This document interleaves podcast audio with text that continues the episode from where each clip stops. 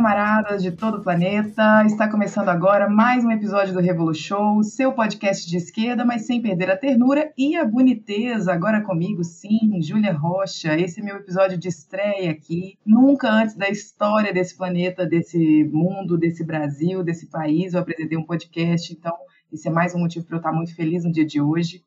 E para quem não me conhece, eu sou médica de família e comunidade, sou cantora e compositora, inclusive escutem as minhas músicas lá no Spotify, sou escritora e colunista do UOL. A ideia aqui é que a gente converse sobre a nossa saúde, especialmente sobre a saúde de quem é militante político, os nossos camaradas. Mas o que a gente vai falar aqui certamente vai cair como uma luva na sua vida, mesmo que você não seja um militante. O tema do episódio de hoje é saúde mental, camaradagem e formas de proteção coletiva e afetiva. Do meu lado esquerdo, temos o querido e já de casa camarada Eribaldo Maia, professor de História e mestrando em Filosofia na Universidade Federal do Pernambuco e autor do livro Neoliberalismo e Sofrimento Psíquico, O Mal-Estar nas Universidades.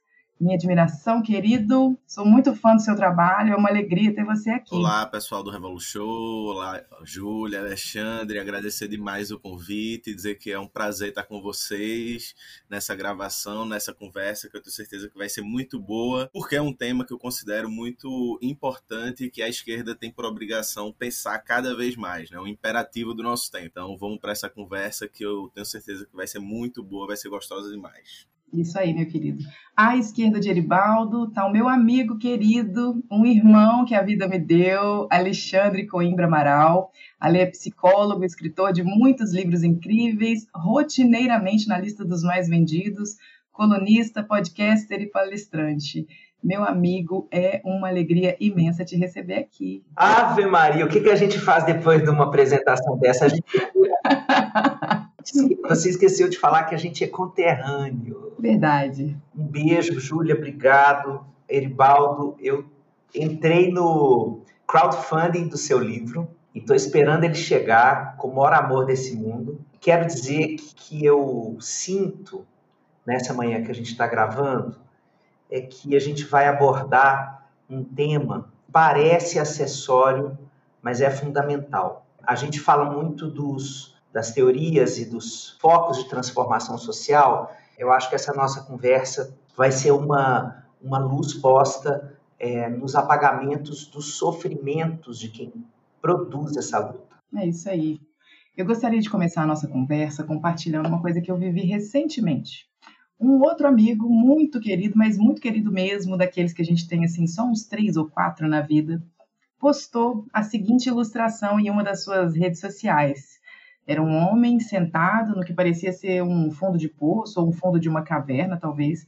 Do seu lado tinha uma escada, dessas de madeira que toda casa antiga tinha. Dessas escadas que a gente usava para subir o telhado e arrumar a antena da televisão nos idos de 1980. Você lembra, Alexandre? Oxe! pois então, esse homem ali agachado, com frio, começa a usar os degraus de madeira da escada para se aquecer naquele frio.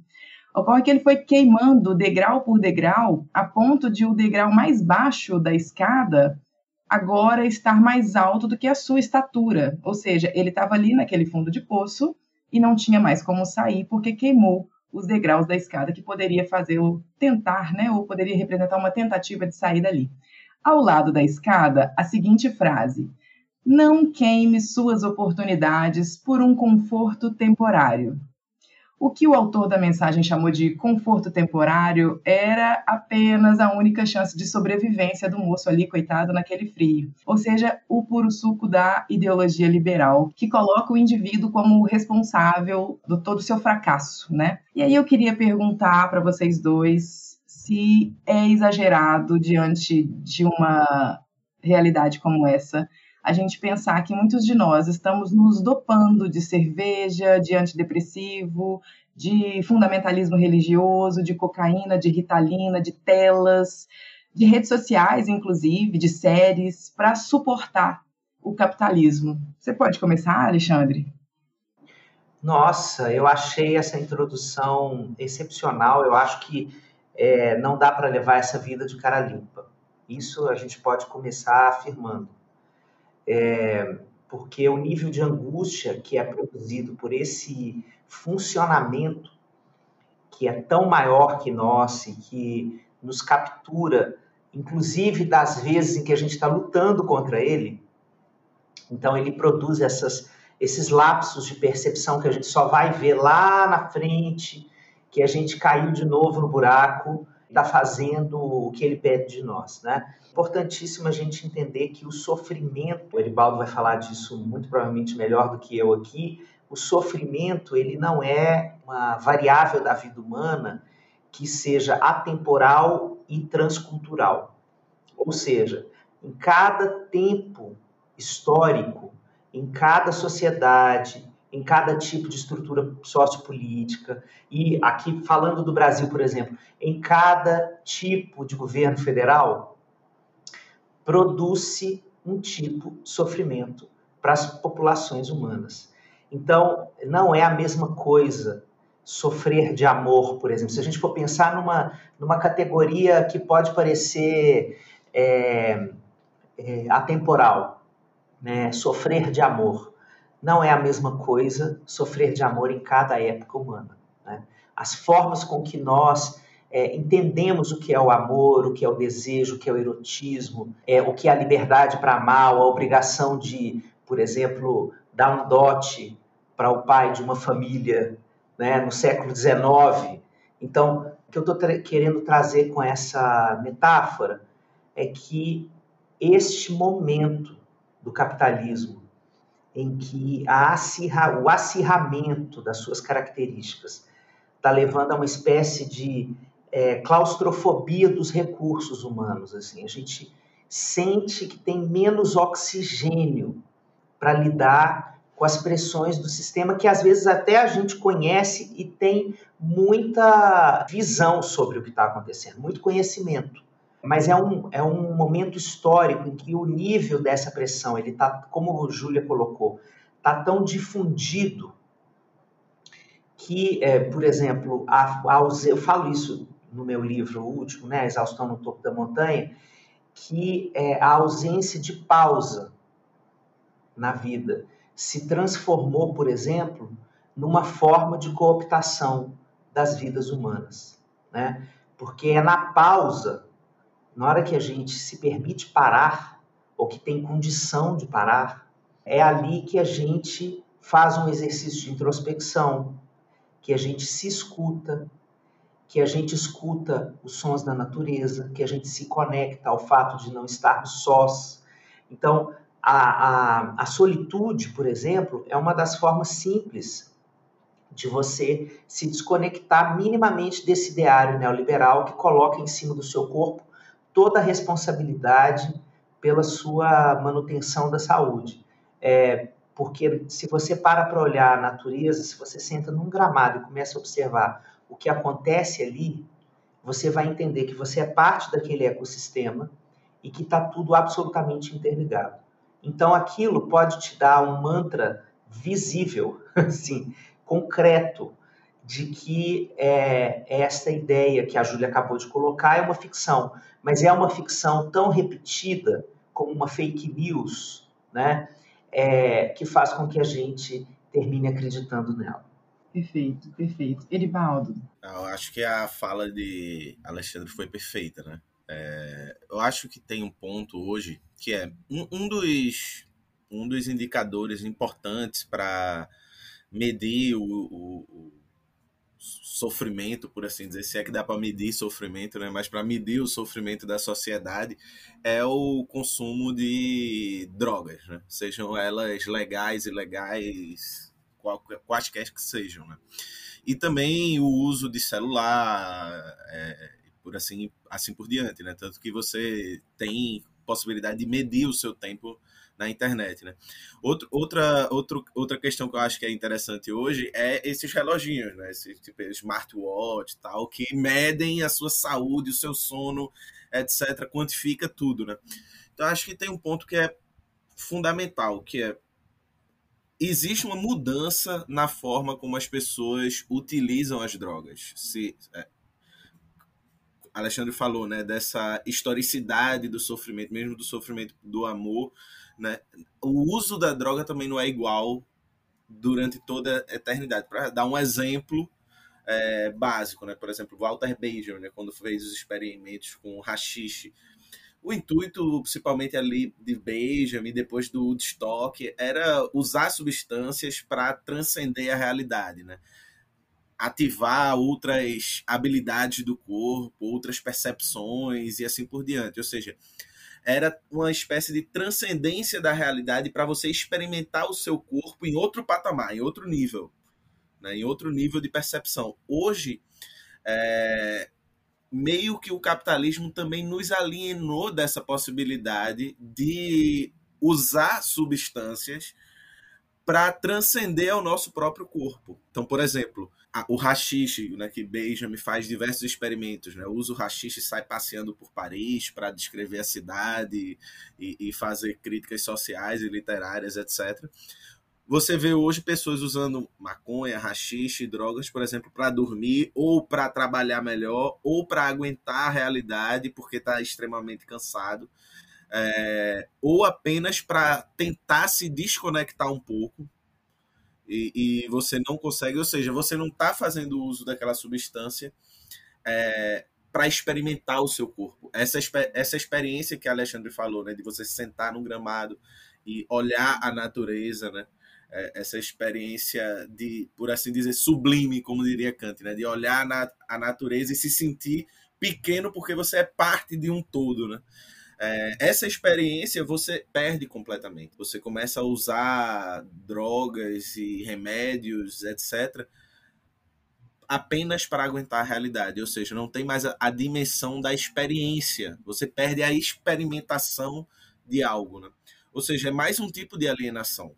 E, e, isso é fruto, você acha que, por vezes, a gente cai nesse paradoxo, né?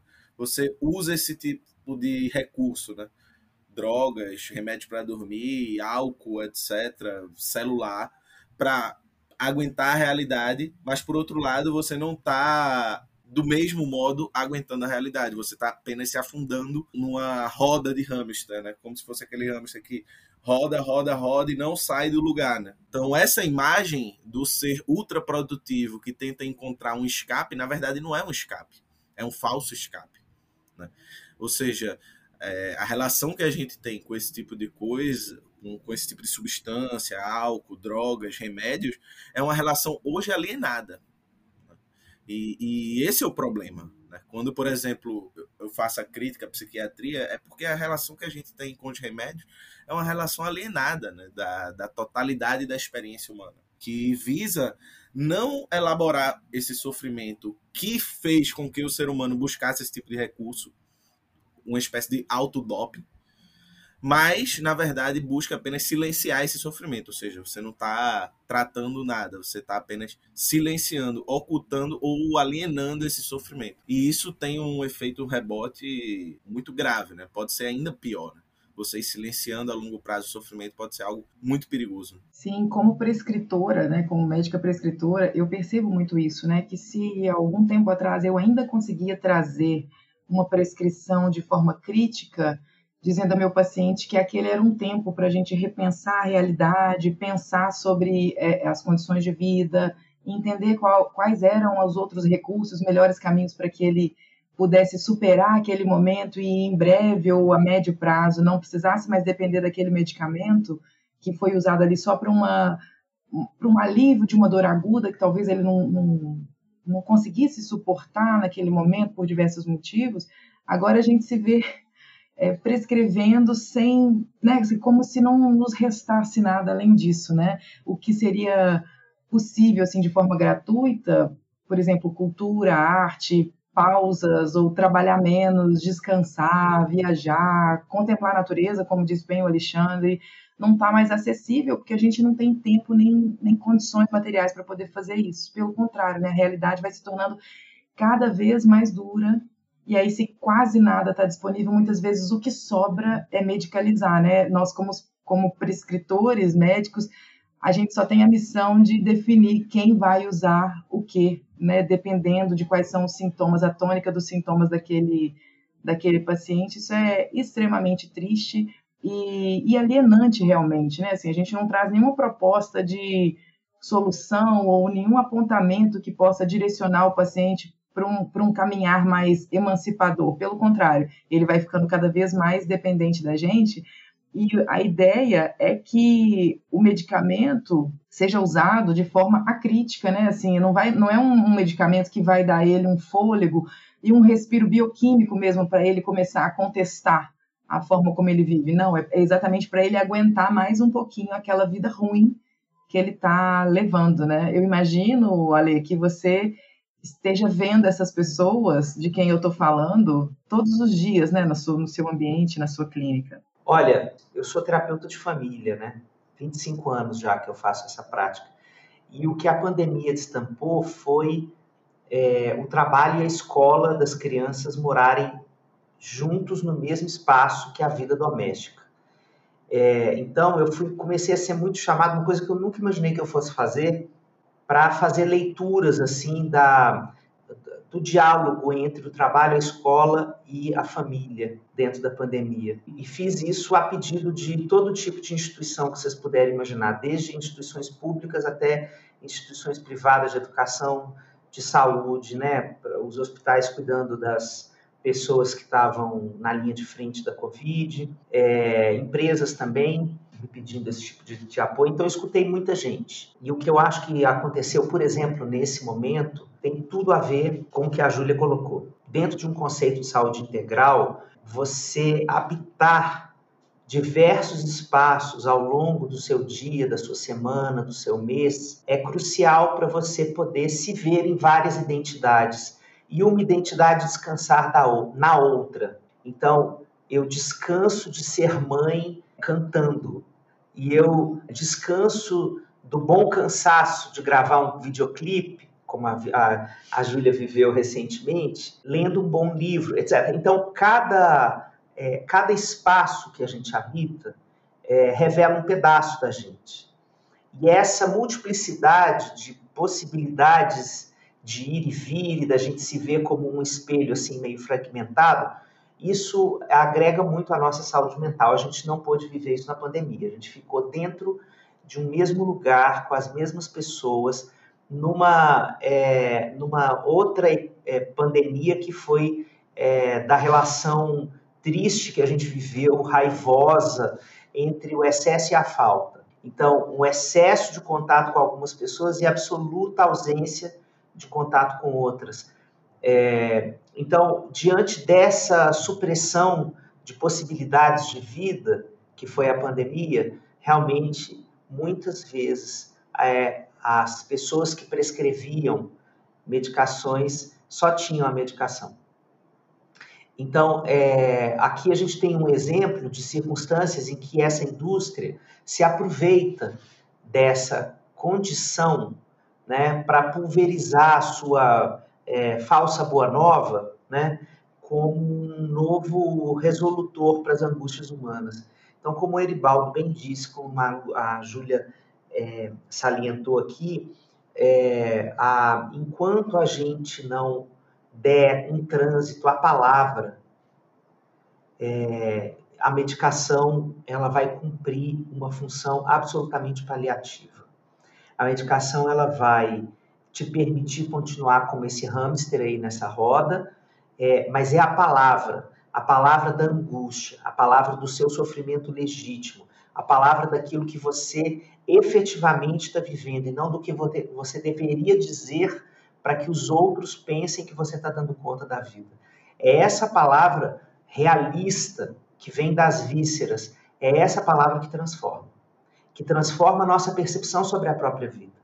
Mas é, eu cada vez é, mais, gente, eu acredito em espaços coletivos para essa palavra sabe? Eu acho que é, a, a, a, profundidade do sofrimento na nossa época histórica, que século XXI, Brasil de Bolsonaro, a profundidade do sofrimento está pedindo, além de um bom interlocutor para o meu sofrimento, está pedindo a possibilidade de eu ver um monte de gente sofrendo as coisas parecidas com as que eu sofro, para que eu não me sinta uma pessoa pior. Por quê? Porque nessa sociedade do desempenho, é, se eu não performo, se eu não estou bem na fita, se eu não estou produzindo do jeito que supostamente eu deveria estar com força, foco e fé, é, se eu não estou desse jeito, né, eu estou muito mal. Então, além de eu estar mal, eu tenho culpa por estar mal. E eu tenho culpa por não produzir o que eu deveria fazer. Então, essa dupla camada de sofrimento, uma delas você tira com os trabalhos em grupo, com os diálogos em grupo. Né? Então, acho que cada vez mais a gente precisa ajudar as pessoas a encontrar qual é a sua galera. Né? Qual é o tipo de escuta coletiva que você precisa encontrar ou até mesmo construir para você. Às vezes isso começa com a, a quebra de um ideal sobre a família né? É, porque nós vivemos uma sociedade muito careta e covarde, como diria o Cazuza, é, em que esse objeto família ele é idealizado e de uma forma que faz com que as pessoas passem a vida mendicando a aceitação da família e do lado de fora de casa tem um monte de gente que pode te aceitar melhor, que pode escutar melhor, que pode é, conversar melhor com você e que pode ampliar muito mais as suas possibilidades existenciais. Mas essas vozes do lado de fora da família, elas não têm o mesmo peso, elas não têm a mesma representação. Então, é, a coletivização do cuidado passa, a meu ver, necessariamente pela desidealização da importância da família nesse lugar de é, aceitação de quem eu sou. Não, dizer que tem um pegar um ponto da fala de Alexandre que eu acho que é muito, muito interessante, que é uma das alienações fundamentais e da qual hoje é radicalizada ao máximo, mas que é, tá lá no germe do capitalismo, faz parte, é, é o seu solo. É essa ideia de indivíduo, essa ideia de indivíduo, ou seja, o sujeito ele é aquele ser humaninho isolado dos outros e a sociedade é a soma desses seres humaninhos isolados uns dos outros que, por serem pessoas completamente opostas, antagônicas e que não se conectam, elas só podem se vincular por interesses essa basicamente é a descrição do tipo de sujeito do liberalismo clássico, né? desde Locke, enfim, vai passando por, pelos teóricos neoliberais hoje. Esse tipo de alienação ele é fundamental porque quando você se vê isolado enquanto indivíduo, e a, a ideia, e aqui pelo menos da perspectiva que eu abordo, o indivíduo é uma ficção. A, a ideia de um indivíduo é uma ficcionalidade, por ideologia, como diria Zizek porque nós, não existe uma sociedade sem sujeitos, nem sujeitos sem sociedade. A relação de complementaridade total, né? Bem, mas esse tipo de alienação ele provoca com que as pessoas se enxerguem como ou obstáculos ou instrumentos. Ou seja, eu uso fulano para chegar a, a, a, tal lugar, ou para ter uma, um bom network, ou para ter um QI, como o pessoal chama aqui, né? Quem indica para um lugar ou outro. É, ou fulano passa a ser um obstáculo da qual um concorrente da qual você precisa superar. Isso cria uma destruição da capacidade humana de solidariedade, de estar juntos. Portanto, também cria entra em colapso uma habilidade humana que é talvez a mais importante, né? Que é a que Alexandre está falando, a habilidade de nós falarmos uns com os outros. É óbvio que a fala, a linguagem, ela tem uma série de problemas. Não cabe entrar aqui, né? Tipo, o que eu falo e a pessoa que está escutando, há um abismo entre essas duas, entre quem fala e quem escuta. Mas esse abismo não é insuperável. A gente tem como encontrar mecanismos de fazer circular a linguagem e a fala. E numa sociedade em que seu germe se constitui na ideia de indivíduo, e, portanto, na ideia de nós estarmos separados um do, dos outros, constitutivamente, no nosso mais, no nosso mais, na nossa mais profunda intimidade, nós estamos separados. Né? Nós nos vemos assim. Isso cria uma espécie de distorção do mundo onde a resposta que a gente precisa para dar para isso, e eu acho que Alexandre tem muita razão no que fala, é a gente. E, e, e, aqui eu acho que eu vou muito na linha do Mark Fisher, né? que é o sofrimento hoje e a necessidade de a gente construir espaços, como o que Alexandre falou, né? espaços para a gente compartilhar a nossa fala, ele é um imperativo do nosso tempo. A esquerda vai precisar necessariamente construir esses, experimentar esses espaços com tentativas e erros, porque falar e ouvir pessoas é um trabalho. Alexandre pode, vai falar disso melhor do que eu. É um trabalho árduo, muito difícil. Mais difícil ainda é a gente viver nessa completa isolamento, né? nessa completa solidão, cercado por informações e pessoas por todos os lados. Né? Então, acho que esse tipo de, de pauta é fundamental. Parece ser uma pauta colateral, falar do sofrimento, do sofrimento na militância, etc. Mas, de alguma forma, as coisas se transformaram quando as pessoas de certa forma perceberam que aquele seu sofrimento de forma coletiva precisava ter um fim ou ser colocado em outro nível, né? Ou ser colocado com outras palavras, reelaborar aquele sofrimento. Fazer isso coletivamente tem um potencial transformativo gigante, mas ao mesmo tempo, essa talvez seja a grande missão da esquerda hoje. Por quê? Porque nós enquanto militantes, também estamos embebedados dessa ideologia do, do individualismo e, do, e desse sujeito individual e individualista. Então, superar, por exemplo, o, o, que Freud fala, né? o narcisismo das pequenas diferenças entre nós da esquerda, superar a, a conseguir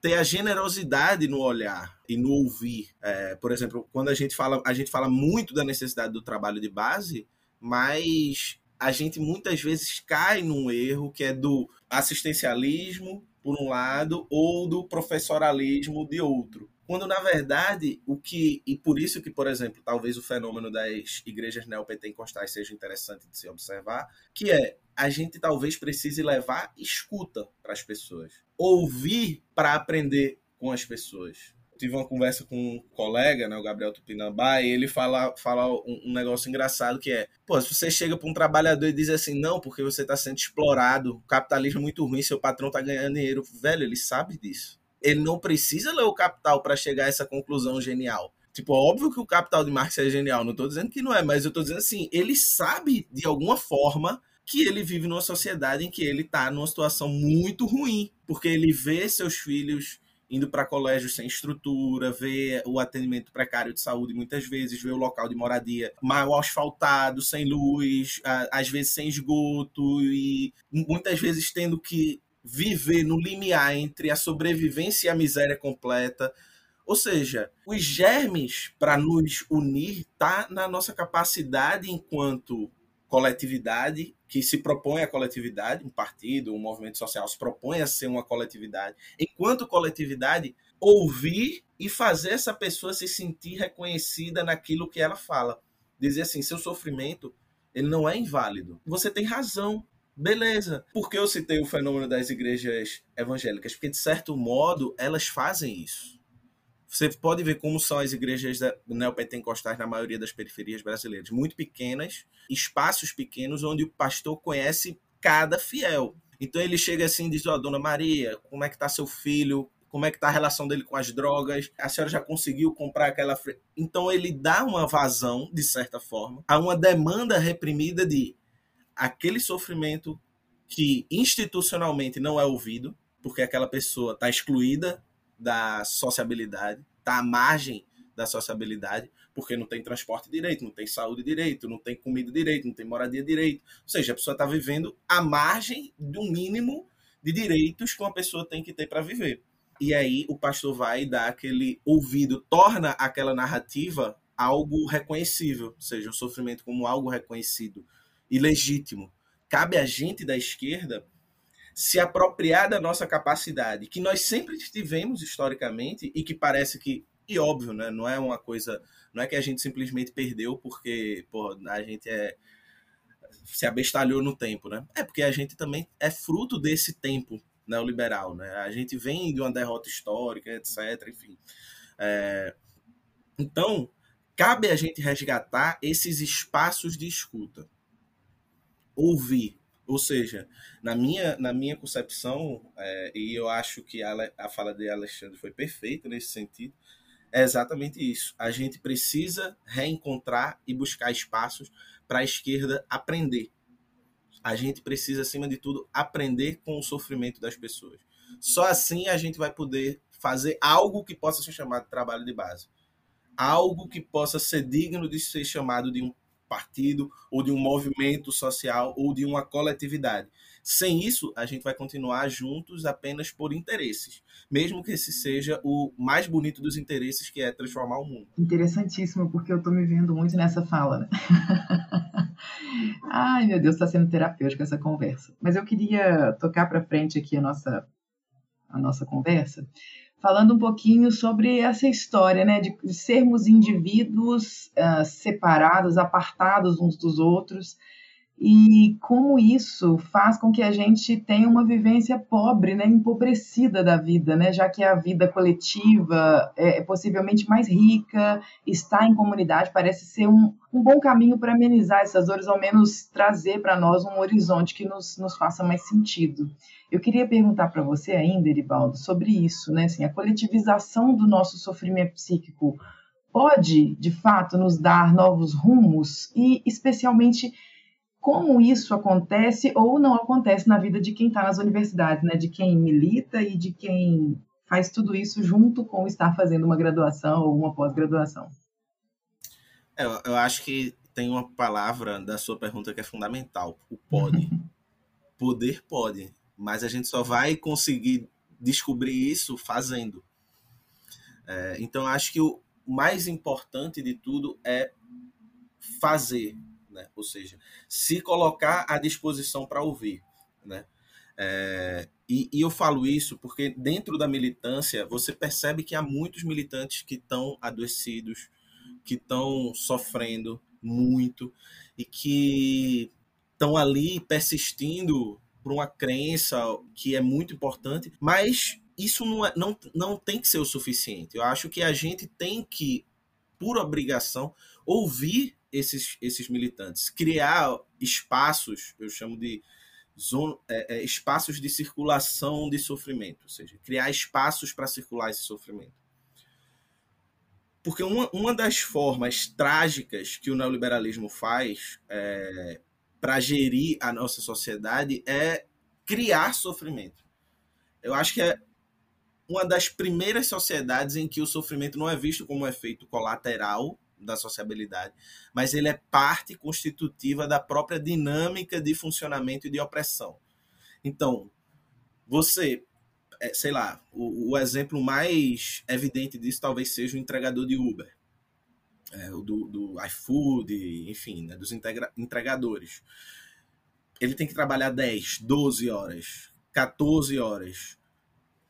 Ele se vê como empreendedor, mas cria-se todo um entorno dele um espaço de sofrimento, ou seja, se ele não fizer essa quantidade de trabalho absurda, colossal, em condições muito precárias, é, ele morre de fome, literalmente. A família dele pode ir para miséria absoluta. E ele está fazendo aquilo ali não para enriquecer ou prosperar, é, nada, mas apenas para sobreviver. Mesmo assim, é vendida a ideia de que isso é um empreendedorismo, ou seja, você está fazendo isso de, enfim, como um empreendedor de si mesmo, né? por assim dizer, né? Cada um sua empresazinha. Então, esse tipo de sofrimento, que é um sofrimento que muitas vezes não é narrável. A pessoa não se dá conta que aquilo que ela está passando é um sofrimento e que aqui e que esse sofrimento é fruto de uma injustiça. Ela simplesmente vai produzindo e produzindo porque esse entorno que é construído em volta, que é essas zonas de sofrimento controlado para fazer com que a pessoa das duas uma ou produza através do sofrimento vá produzindo mais ou ela mesmo caia num processo de exclusão, numa espécie de seleção natural. E os nossos militantes estão vivendo nessa sociedade. Então, se a gente encontra nos espaços de militância, ou, na verdade, se a gente não encontra nos espaços de militância um espaço de afeto, circulação de, de é óbvio, né? O neoliberalismo também circula seus afetos, né? Mas um, se a gente não circular outros afetos, como por exemplo a solidariedade, não existe no neoliberalismo. Se a gente não é capaz de circular solidariedade, etc., o que a gente vai ver é a entrada e saída de militantes, de organizações e de movimentos sociais, por motivos diversos e saem completamente estouradas da cabeça. E eu já presenciei isso. Várias, diversas vezes, militantes saindo de organizações porque estão estourados mentalmente. E aí a gente fala para as pessoas é, da importância de se organizar, mas a gente, enquanto organização, a gente tem que criar as condições para que as pessoas se organizem. Senão a gente está caindo numa retórica muito cruel, ou seja, você precisa se organizar, você tem que fazer tarefa, você tem que fazer isso e cria uma dinâmica meio produtivista, né? Você só é reconhecido se você estiver organizado, se você estiver fazendo tarefa, se você estiver fazendo isso, isso e aquilo e aquilo outro, mas a gente está criando as condições para que as pessoas se organizem, para que as pessoas dentro desses espaços não estourem ou tenham um verdadeiro escape no sentido de construir uma experiência, já que o capitalismo é a destruição completa da possibilidade da experiência, de, por exemplo, para mim seria um grande, uma grande atividade política. Tirar dias para a militância simplesmente estar tá junta e descansar, fazer nada. Fazer nada conjuntamente, sabe? Simplesmente a pessoa ir para o espaço de militância, porque qual é a cabeça da gente? O espaço de militância é o espaço onde a gente vai fazer atividade X, atividade Y, vai organizar um protesto, tem que organizar o ato, quem é comissão disso, quem é comissão daquilo, finanças e etc, etc. Não, ao invés de a gente ir para esse lugar apenas para fazer tarefa ou para fazer algo, ir para não fazer nada, apenas para estar junto. Apenas para estar junto. Essa experiência que Alexandre falou que a pandemia paradoxalmente fez todo mundo estar junto, mas todo mundo em excesso junto começa a ficar isolado um do outro completamente. Né? A gente resgatar essa possibilidade de a gente estar em comunhão. Estar em comunhão. E aí talvez aqui seja algo que é, Zizek se aproxime um pouco do cristianismo, né? Ou seja, essa capacidade do cristianismo tem de perceber a comunhão, ou seja, o espaço de partilha, partilharmos o corpo, partilharmos a narrativa, partilharmos a experiência de estarmos juntos e elaborar essa experiência conjuntamente. Isso pode criar, pode, pode criar um vínculo que é muito mais forte do que apenas e, e, não que esse vínculo não seja muito forte, e aí talvez esse seja o cerne da camaradagem, que é um vínculo que vai além do eu sou comunista e você é comunista, beleza, nós somos camaradas. Eu acho que talvez a, a grande questão da camaradagem. Né? Não é só somente partilharmos tarefas, obrigações e um horizonte comum. Eu acho que faltou um pouquinho ali a, a de Odidin, que é partilhar a experiência de estarmos vivendo juntos e de estarmos juntos tentando construir uma outra possibilidade de narrar essa existência. Demais. Quer completar, Alexandre? Nossa, super, super. Bom, falar depois do Orivaldo é muito difícil porque a gente fica. Eu fico aqui tentando criar pontes, mas eu vou me animando, assim, eu vou. A, a, é o, o afeto da admiração, ele vai te, te levando assim, né? Ainda tem café aqui na mão, a minha droga preferida. Então eu vou ficando odara com o negócio. Mas vamos lá, vamos tentar. É, eu acho que esse panorama todo que o Eribaldo desenhou, né, da, desse adoecimento do ativista em qualquer das suas frentes, é, do militante, da pessoa que trabalha um pedaço da sua existência a favor de uma causa qualquer que, que cale fundo a sua alma, esse tipo de adoecimento é um tipo de burnout, a meu ver. Né? É, então, eu quero resgatar que o burnout, ele recentemente, ele se transformou numa categoria reconhecida pela OMS como uma doença da estrutura. E isso é importantíssimo em tempos neoliberais. Né? É, a gente precisa cuidar para essa narrativa também não ser cooptada pelo capital, porque é assim que as coisas acontecem. Aparece uma fresta na janela e a janela logo é fechada pelo sistema. Né? É, mas o que, que significa a OMS dizer que o burnout é uma doença ocupacional que é uma doença da estrutura. Porque até dezembro de 2021, burnout era considerado uma patologia que acometia pessoas pelo excesso é, de investimento delas no trabalho. Então, a, a patologia ela estava voltada para o indivíduo. Você que não sabe medir bem, você que não sabe botar limite na sua relação com o seu trabalho. Então, a responsabilidade é sua. Então aí, é, burnout estava associado diretamente a uma ideia de autocuidado individual. Então vá meditar, então vá fazer mindfulness, então vá para terapia individual, etc. Essa virada da OMS agora em 2022, é, o que, que ela está dizendo? Tem uma pessoa acometida por burnout num contexto é, institucional qualquer, a responsabilidade é da instituição. Isso passa a ser visto como um sintoma da instituição. Então, existe algo na cultura dessa instituição que promove o adoecimento das pessoas que estão ali dentro. Então, isso é um chamamento para a gente, que é uma coisa que a gente fala sobre burnout. Eu trabalho com isso há mais de 20 anos e a gente sempre bateu nessa tecla, mas agora eu tenho um pouquinho mais de esperança da gente conseguir ser escutado. É que o burnout é uma responsabilidade da corporação. O burnout é uma responsabilidade da estrutura que oferta a possibilidade de trabalho. Seja ela uma empresa privada, uma empresa pública, um coletivo, por exemplo, ativista, né, de qualquer que seja a instituição, tem a responsabilidade, se há pessoas trabalhando ali, de entender como é que funcionam os mecanismos de desgaste profissional nessa profissão específica. Porque todo trabalho, sem exceção, ele terá a capacidade inerente de construir a sua patologia. Né? Então, cada instituição tem a responsabilidade de entender qual é a, a, a trilha é, da decomposição da relação da pessoa com o trabalho por causa do jeito que o trabalho está instituído. A discussão no ativismo, a meu ver, é assim: o jeito que nós estamos organizando cotidiano mais comezinho do nosso trabalho, da nossa organização, pode ser adoecedor.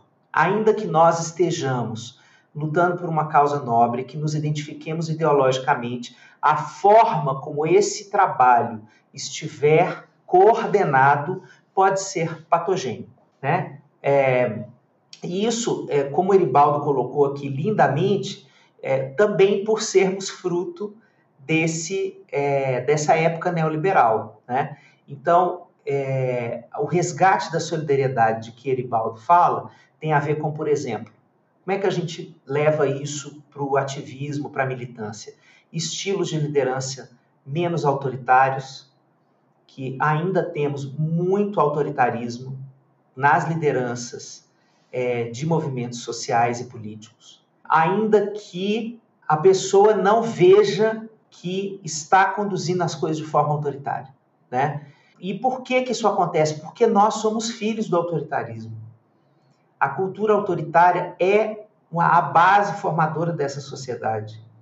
As famílias são absolutamente autoritárias. Talvez a gente esteja vivendo a primeira geração familiar que esteja dialogando com formas de autoridade não autoritárias. Então, o nosso percurso humano ele é todo tingido de autoritarismo. Então, na hora que a gente liga o piloto automático, a gente pode cair fatalmente nessa prática é, de relacionamento humano. Então, olhar para lideranças é, para ver se elas não estão agindo de forma muito autoritária, construir possibilidades das pessoas que adoecem psiquicamente no meio do trabalho militante ou ativista construir a possibilidade delas receberem apoio e, um, não serem vistas como fracas, dois, não serem vistas como é, menos comprometidas com a causa, três, não serem punidas depois com lugares mais periféricos de atuação porque tiveram uma queda. E aí, na hora da queda de um, a solidariedade realmente se expressar não só eu faço o seu trabalho, o que você faria porque você está deprimido e vai precisar se ausentar e tratar é, o seu acometimento, ok, então eu faço o seu trabalho. Não é só isso. Isso não é solidariedade. Isso é, é isso é RH. solidariedade é outra coisa. Né? É, solidariedade é a gente se preocupar com essa pessoa, construir uma via, um pedaço da energia desse coletivo para olhar para esse sofrimento e ter interesse pelo transcurso desse tratamento. Então, essa pessoa poder receber visita, se ela, se ela tiver, por exemplo, afastada, é, ela poder passear. Eu tenho trabalhado muito com profissionais de saúde e educação. E assim, os professores, né, que foram profundamente afetados pela pandemia, tem muita gente muito adoecida, é, muita gente já começando a aposentar por invalidez, minha gente. Isso é muito sério na educação. Pessoas jovens, sabe? Assim, por conta do desgaste pandêmico. Então a gente está começando a ter coisas muito sérias aí nesse, nessa dimensão. Uma certa feita eu, eu, trabalhei com uma escola aqui de São Paulo, é, em que eles tinham perdido uma professora é, de Covid, uma professora muito querida. É, essa professora era uma espécie de liderança assim, sem um cargo na escola. É, a morte dela reverberou profundamente sobre as pessoas, sobre a, a potência do coletivo.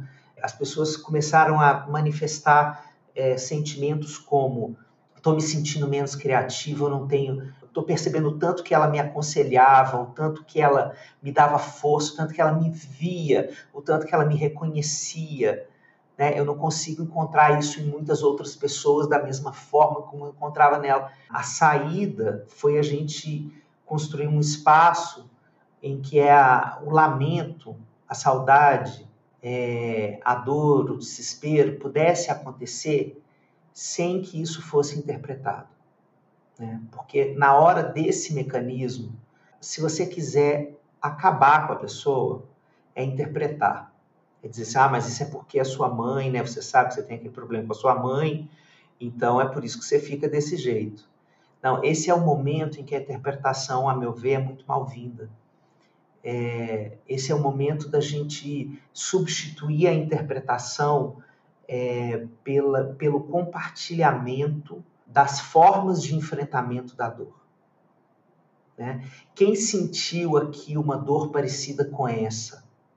Ou que essa dor tenha tocado na sua. O que que você fez? Ah, eu fiz chá de picão, eu fiz massagem, ah, eu fui fiz corrida, ah, eu chorei, ah, eu liguei para minha amiga, ah, eu fiz sexo, estou muito mais tarada, coisas do tipo, né? Mas a gente compartilha a similaridade do, do sofrimento e pulveriza estratégias de enfrentamento. É, isso é super importante, porque a gente. É, isso é uma das formas também da gente combater essa coisa da medicalização como sendo a única saída de enfrentamento para essas afecções do nosso tempo. Né?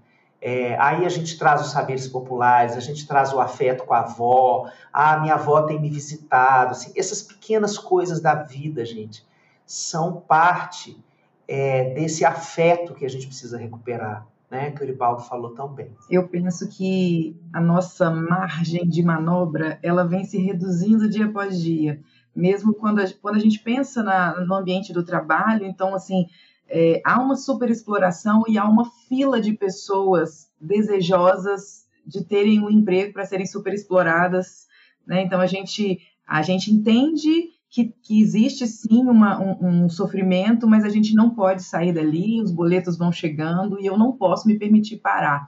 É, na, na, questão do luto que você trouxe, Alexandre, eu percebo assim que são poucas as pessoas que hoje têm direito ao luto. A gente é, sofre intensamente pela perda de uma pessoa querida, mas a gente não tem tempo e nem dinheiro para poder sofrer, para poder sentir a gente precisa se recuperar logo para poder voltar a trabalhar, voltar a produzir. Eu estava conversando recentemente com o Eribaldo e a gente falando né, sobre essa sobrecarga de trabalho e sobre quando a gente adoece né, pelo excesso de trabalho, pela falta de tempo, é, é, por essas é, é, é coisas que nos acometem hoje em dia, a gente precisa de muito tempo para se recuperar, coisa que a gente não tem. A gente precisa de um tempo enorme para parar de piorar. A gente precisa de um tempo maior para poder conseguir entender do que se trata aquele sofrimento. E a gente ainda precisa de tempo para se recuperar e aí sim poder voltar. E outra, a gente volta para o mesmo ambiente que nos adoeceu. Aquele ambiente não mudou nada, não mudou em nada. Ou seja, a gente fatalmente vai ter que é, aceitar trabalhar adoecido, a gente vai surtar no trabalho, a gente vai se tornar é, entre aspas, cínico com aquelas pessoas com quem a gente se relaciona. é, sem que a gente tenha tempo para poder se cuidar. E aí, é, esse mesmo sistema, essa mesma estrutura que nos adoece e que, no máximo, dá para a gente a possibilidade de gerir o nosso sofrimento, ou seja, não é para resolver, é só uma gestão. Né? Assim, eu preciso que você sofra produzindo, essa é a gestão. Eu não quero que você pare para sofrer, porque isso não me, me interessa, eu preciso que você continue produzindo. Então, esse mesmo sistema que me adoeceu me oferece uma saída, normalmente uma medicação, que normalmente custa caro e que a gente vai pagar caro não só no preço da farmácia, mas vai pagar caro em relação aos efeitos colaterais, a forma como ela age no nosso, uh, uh, no nosso corpo, enfim. Eu queria seguir aqui com a nossa conversa e eu acho que caminhando aqui para as nossas considerações finais. Recentemente eu vi o Alexandre falando nas suas redes sobre um mundo de pessoas que precisam e querem falar, mas com pessoas que não sabem nem querem ouvir. Né? A relação de camaradagem ela traz uma horizontalidade, né? ou seja, uma ausência de hierarquia que pode facilitar esse processo, né? Assim, se eu enxergo o outro como igual e não como alguém inferior, subalternizado, eu consigo ouvi-lo. Diferente de quando a gente enxerga alguém que está abaixo da gente, porque a essa pessoa eu não dou ouvido. Falar cura, Alexandre. Ouvir também cura. Olha, ouvir, é, escutar bem, pode ser mais curativo do que falar. Mathieu Ricard, que é um monge budista, um médico francês, ele fez uma pesquisa extensíssima sobre o poder do altruísmo. Né? Obviamente, dentro do ideário budista, ele, mas ele produziu um livro com um monte de evidência científica, de anos de pesquisa dele. É um livro interessantíssimo, em que ele fala disso, assim, o tipo de benefício para a vida humana de você se devotar ao outro. Aquele momento, meu tempo, a minha energia, a minha atenção, elas são heterocentradas, elas são centradas no outro. Eu estou aqui atento a você.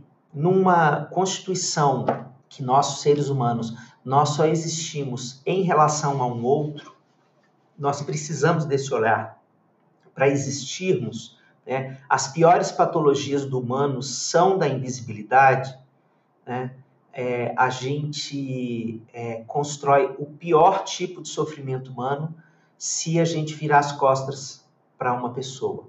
Né? A gente, como coletivo, como sociedade. Né? Então, cada indivíduo que se coloca é, aqui como um construtor de um mundo novo, é, também pode experimentar essa possibilidade de parar para escutar o outro. Quando nós temos uma causa, quando nós temos uma ideologia, ela provavelmente nasce de um desejo de transformação do mundo.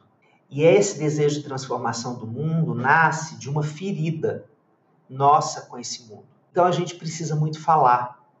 Então, todo mundo que trabalha com as causas né, é, pelas quais é, luta e acredita, fala muito.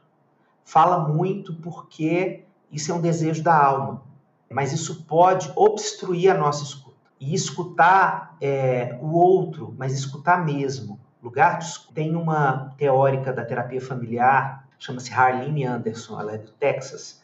Ela é das práticas é, colaborativas, que são a parte mais recente do estudo da terapia familiar. Ela fala que é, o diálogo verdadeiro é deixar o outro acontecer para você. É muito linda essa ideia dela, né? Deixar o outro acontecer para você. E para isso você precisa se calar. E se calar é assim uma postura reverente ao que o outro queira dizer. Sabe? Então eu não escuto para o verdadeiro diálogo não é escutar para rebater, não é escutar para contra-atacar, é escutar para aprender. Eu não aprender sobre o conteúdo, porque talvez a gente aqui num campo, é, por exemplo, compartilhando o mesmo campo ideológico, a gente conheça de que conceitos nós estamos falando. Mas quando eu escuto de verdade, eu estou querendo aprender sobre como esse conceito entra na sua alma. Como é o casamento dessa ideia que nos une com a sua subjetividade, que é absolutamente única. Né? E como é que você é atravessado pelo sofrimento do, do nosso tempo, que também me atravessa, mas na hora em que eu me calo, eu quero aprender com você, não não nesse sentido pedagógico da escola é, que eu vou aprender um conteúdo, mas eu vou aprender sobre você.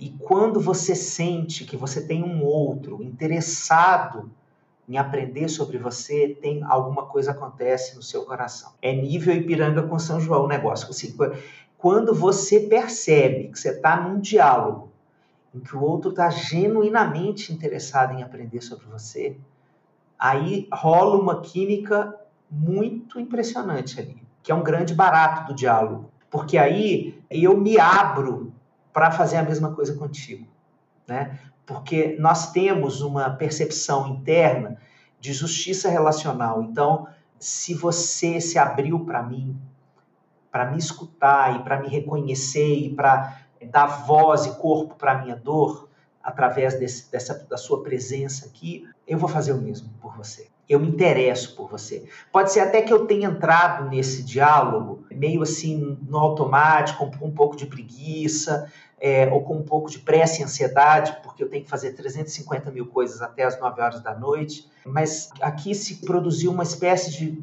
de dobra no tempo. Assim, eu estou aqui tão interessado em estar com você que tem alguma coisa que diferente acontecendo comigo. A gente precisa fazer esse tipo de experiência. Para isso acontecer, não precisa ter uma configuração formal. Vamos montar um grupo para que a gente.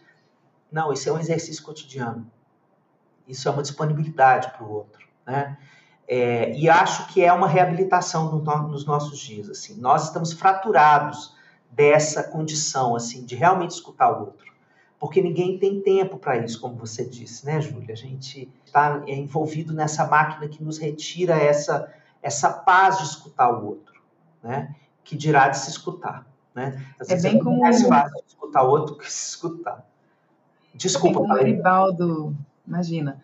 É bem como o Eribaldo falou no começo, né? A gente usa o outro como ferramenta ou como ou vê o outro como um obstáculo. Né? É difícil para a gente sair dessa lógica simplesmente porque somos militantes, simplesmente porque estamos numa organização comunista, porque a gente foi forjado nessa lógica. Então é importante que a gente tenha isso como um, objetivo em comum, né? Assim, para que a gente ativamente consiga construir ambientes é, mais emocionalmente responsáveis, talvez, ou ambientes mais solidários entre nós camaradas, né? Eribaldo, camarada escuta ou camarada só fala? Eu acho assim. É, eu, eu digo algo brincando que é que a gente pode refletir, né? Que é sempre que você tem aquele grande amigo ou grande amiga, aquela pessoa que você diz assim, essa, esse é amigo, amigo, não é? Hoje em dia todo mundo é amigo, não, amigo mesmo. Nunca começa uma boa amizade com um dia eu estava no McDonald's e pedimos um McFlurry e comemos. Nunca começa assim. Sempre partilha-se um grande perrengue, você conta a história da amizade em torno de um grande perrengue. Seja um perrengue engraçado, tipo, ah, saímos, bebemos, ficamos esperando o ônibus, o ônibus não passava, a gente voltou a pé, etc. Sempre se partilha um, um, um, um perrenguezinho. A história de, de rir de um perrengue juntos. Então, acho que. E, e, de contar a história juntos. Ou seja, Fulano começa a contar a história e diz assim: não, ele tava, tava lá no, sei lá, aqui no Recife, quando você sair da festa, muito liso, você vai pro Cais de Santa Rita pegar o Bacurau, que são os ônibus da madrugada. E aí você diz: ah, tava lá e peguei o, o, o ônibus tal. o cara, não, pegou não, pô, tu pegou o outro, e aí você vai contando a história junto. Né? Então, esse ato, veja, é um ato de falar, mas acima de tudo é um ato que você fala escutando. Porque na medida que você está falando, você está mudando a história por conta da fala da outra pessoa também. Ou seja, você está escutando ativamente. Eu acho que sempre que a esquerda foi potente e transformou algo no mundo, ela transformou quando ela soube escutar. Eu, eu acho que isso é fundamental. Se a gente perceber, no Brasil em especial e nos países do Sul, a gente tem pessoas que não têm o direito de sofrer. Elas não têm nem o direito de sofrer, de sofrer qualitativamente, um sofrimento bem sofrido, por assim dizer, né? Um sofrimento que você pensa, reflete sobre o seu sofrimento, tá? você não tem o direito. E o pior de tudo, aquele sofrimento que você não tem o direito de sofrer, ele não é reconhecido. Só para dar um exemplo, a mãe é, negra periférica que, cujo seu filho morre por uma bala perdida ou numa operação policial e a manchete é suspeito de tráfico morre na operação policial.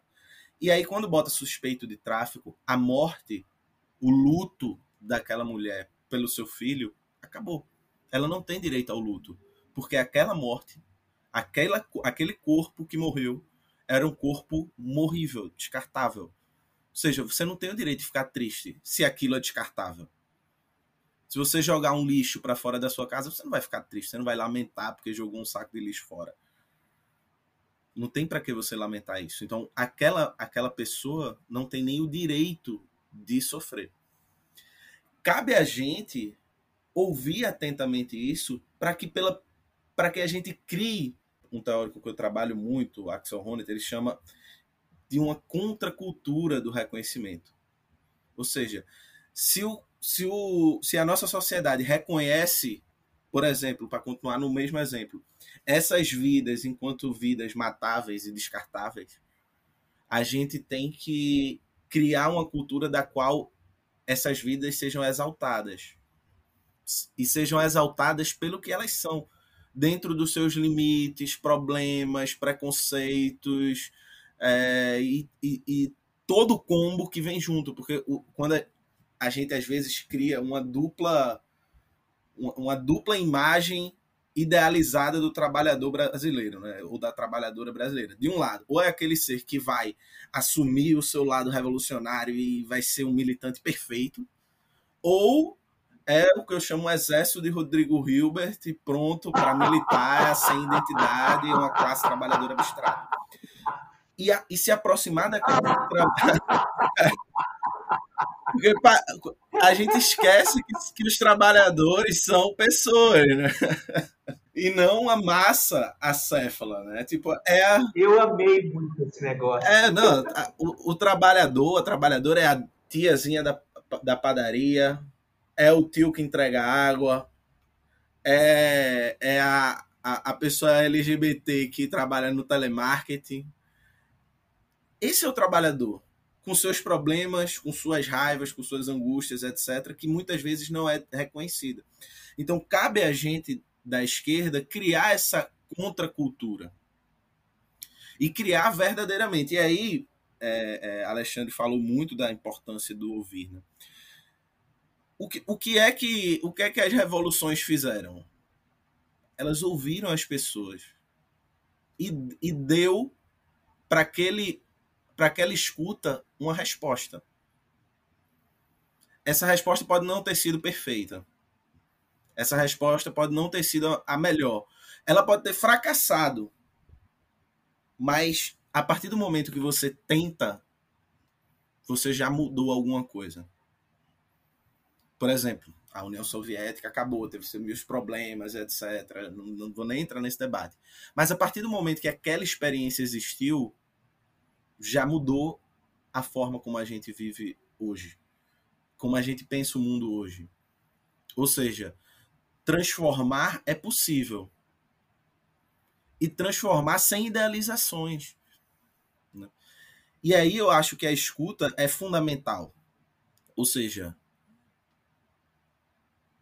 Alexandre falou muito bem, né? Quando você quer mudar o mundo, você quer mudar o mundo porque de alguma forma existe um mal-estar. Você quer, você quer eliminar esse mal-estar, aquilo que gera aquele mal-estar. O que é uma revolução se não um, um grupo de pessoas que cansaram de esperar que as coisas melhorassem simplesmente fizessem as, as coisas melhorar. Para isso, é fundamental que a gente escute e não ensine e não doutrine. É óbvio que a gente está fazendo formação política na internet, isso é fundamental. Isso, isso tudo é muito importante para a gente construir uma, um ferramental e mais pessoas terem acesso, democratizar o conhecimento, tudo isso é fundamental. Mas tudo isso, se não tiver acompanhado da nossa capacidade de ouvir atentamente, reconhecer aquilo que está ouvindo na sua alteridade radical, na sua diferença radical com que tem de você, respeitar e mesmo discordando profundamente, dizer eu te entendo, a gente não vai conseguir construir um corpo político. E um corpo político aqui no sentido forte do termo. Um corpo político capaz de ter uma unidade de ação para além do indivíduo. Que haja não como massa, mas como sujeitos que se, que se empoderam coletivamente. E que, e que agem consigo, mas para além de si mesmo. Se a gente não ouvir, se a gente não criar esses espaços de escuta, isso não vai ser possível. A gente vai estar tá rodando na mesma lógica, que é a lógica de estamos aqui enquanto indivíduos unidos por um interesse comum. Isso é uma lógica profundamente liberal. A gente tem que estar tá junto na alteridade, na diferença, ouvindo a alteridade radical, reconhecendo na sua diferença, por vezes abismal, as pessoas que vão transformar esse mundo. Então, acho que o fundamental é isso: as revoluções e, e, as, e todas as vezes que o mundo se transformou, os grandes momentos em que a humanidade se levantou para tentar transformar as coisas, por trás disso tinha uma grande capacidade de escuta. O que é o protesto, senão as pessoas se juntarem para se fazerem ouvidas coletivamente? Então, acho que essa capacidade de escuta é fundamental. A esquerda hoje, eu acho que a grande lição, é, é, talvez do que a gente falou até agora, é a esquerda hoje precisa ser uma esquerda da escuta. Marx fez a tese 11, né? Os filósofos trataram de interpretar o mundo até agora, trata-se agora de transformá-lo. É, eu acho que a gente tem que reformular. É, a gente tentou, tratou de transformar, Zizek diz isso, né? A gente tratou de transformar demais o mundo. Eu acho que agora trata de escutar. Acho que esse é o ponto. Quando você fala sobre existir além da nossa própria existência, eu, eu gosto demais de te ouvir falar sobre isso, porque é exatamente o que eu sinto quando eu estou coletivamente, existindo coletivamente. Eu construo aqui em Belo Horizonte, junto com outras uh, camaradas muito queridas, o coletivo feminista classista no Montenegro, que é um coletivo do do partido, né, do Partido Comunista Brasileiro, e eu tenho a exata noção do que isso significa na prática, porque a gente tem direito de se cansar e a gente sabe que outras pessoas estão ali para serem os nossos olhos, ouvidos, braços e pernas é, no momento em que eu preciso de fato me ausentar. E eu me fortaleço e retorno para uma atividade, para uma tarefa, enquanto uma camarada precisa se afastar para cuidar de um aspecto da sua vida pessoal.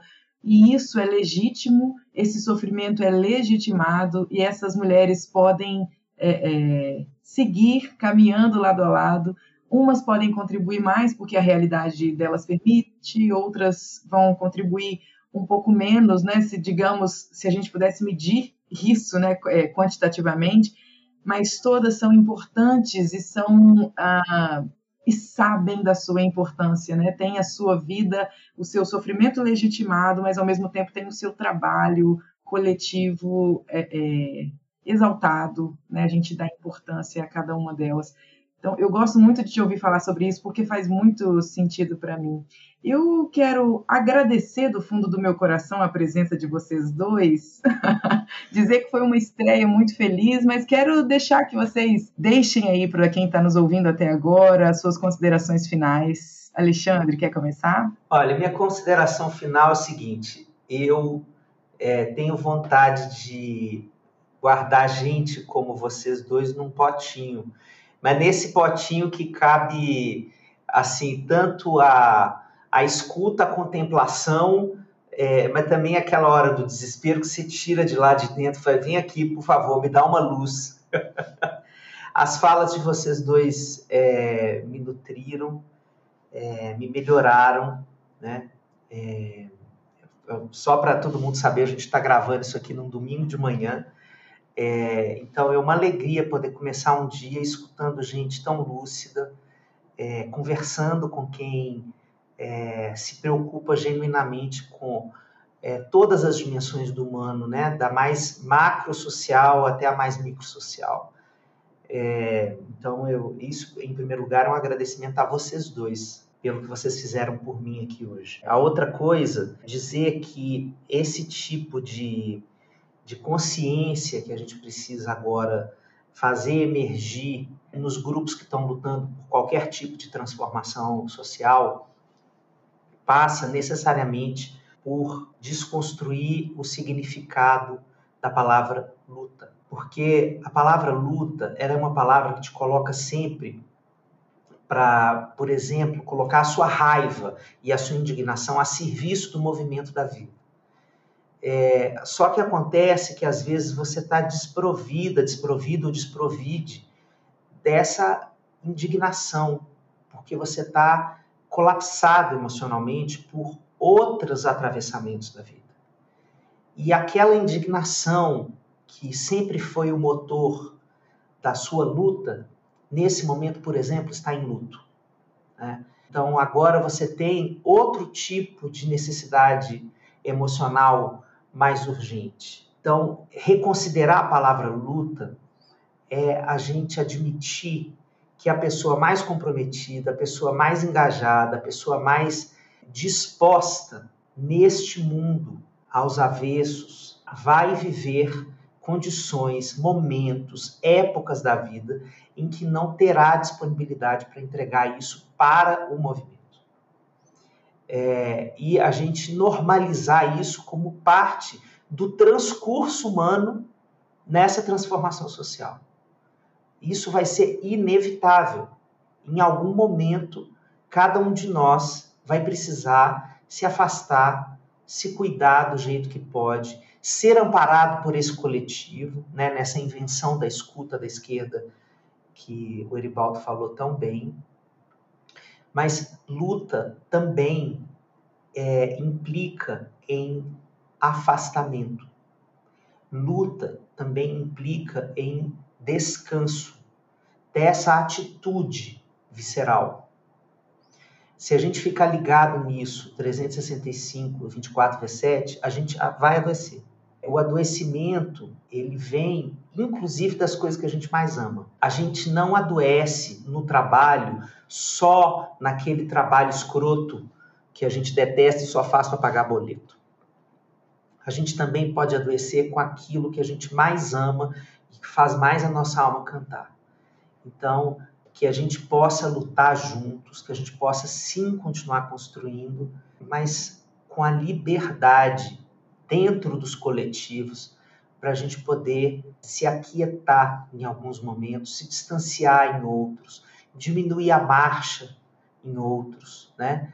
É, e que isso possa ser uma, uma tendência dentro desses coletivos que possa ser trazida para o orgânico do funcionamento do grupo. Assim, se a gente normaliza isso, é, a pessoa, o que, que acontece? Ela visibiliza o sofrimento com mais rapidez, ela fica menos tempo se martirizando de culpa e vergonha por estar sofrendo e não conseguir fazer o que deveria fazer. Né? Então, mais rapidamente ela se trata, mais rapidamente ela melhora, mais rapidamente, inclusive, ela volta para onde ela quer voltar mas esse espaço de solidariedade ele vale, ele é uma é uma revolução dentro da revolução. Obrigado pela oportunidade de conversar sobre isso. Eu estou absolutamente encantado pela conversa que a gente desenvolveu aqui. Estou disponível para futuros podcasts. Eu adoro esse tipo de mídia. Obrigado. Eu que te agradeço, Ale. Muito obrigada pela sua presença, sempre muito construtiva, muito esclarecedora. Eu gosto demais de te ouvir. E aí, ó, eu gosto demais de te ouvir, Ale. Então pode usar, fique à vontade, viu? Precisando de alguém para te ouvir, será sempre um prazer. E eu queria muito que essa risada sua ecoasse nos corações dos nossos camaradas aí Brasil afora.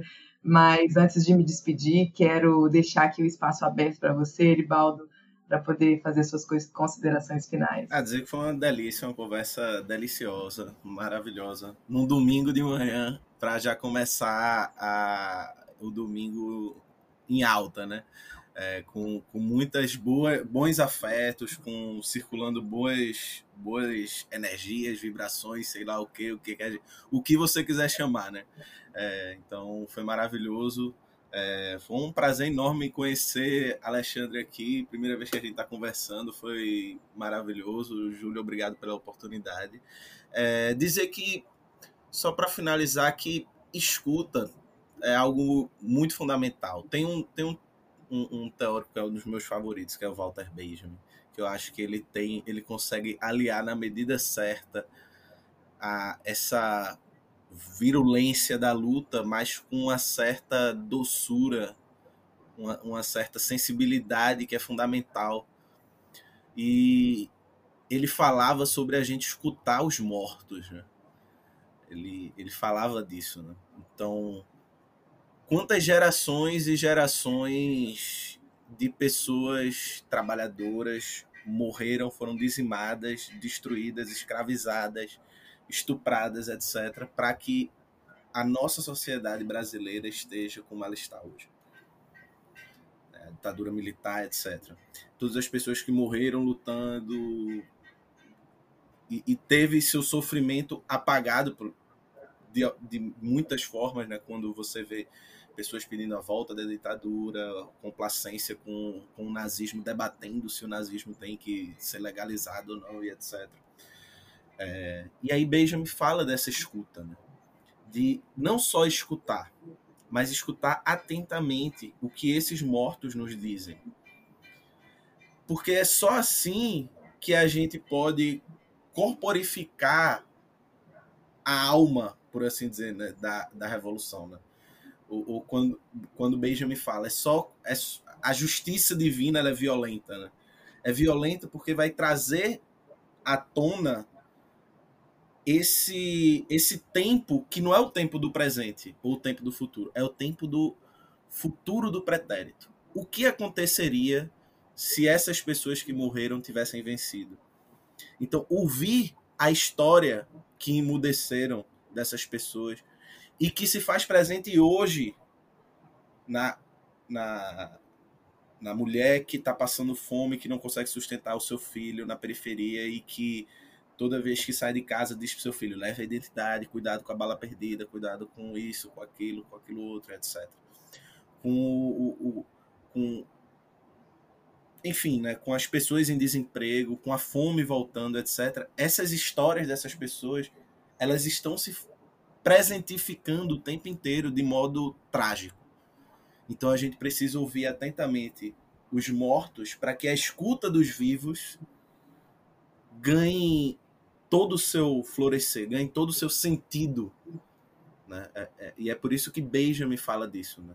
De, da gente dar corpo a essas pessoas que precisam com que a gente lute para fazer justiça à vida que, que foram tirada, a injustiça que vivem.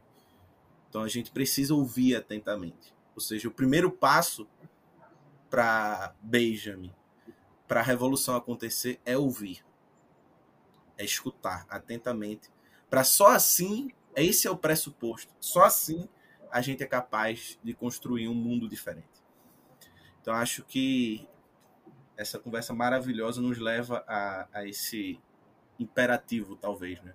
E não como como algo colateral, não como uma pauta é, é, paralela? Né? Tem gente que vai colocar, não, mas isso não é tão importante. Tal. Não, acho que isso, se a gente não é capaz de debater isso e de insistir com isso e de tentar fazer com que isso seja colocado na nossa prática, no nosso cotidiano, como Alexandre falou, a gente vai perder sempre, vai continuar perdendo. E, e como, como diz Benjamin, é, é, os vencedores estão vencendo o tempo inteiro. A gente precisa saber o que fazer para eles serem derrotados uma hora. Bom, eu disse lá no começo que a gente não ia perder nem a ternura, nem a boniteza, e eu acho que cumprimos a nossa promessa. Graças a, a, vocês, eu agradeço muito. Quero desejar um bom dia aí a quem está nos ouvindo, ou boa tarde, ou boa noite. E em breve a gente está de volta com mais um Revolu Show. Um beijo grande para vocês e até!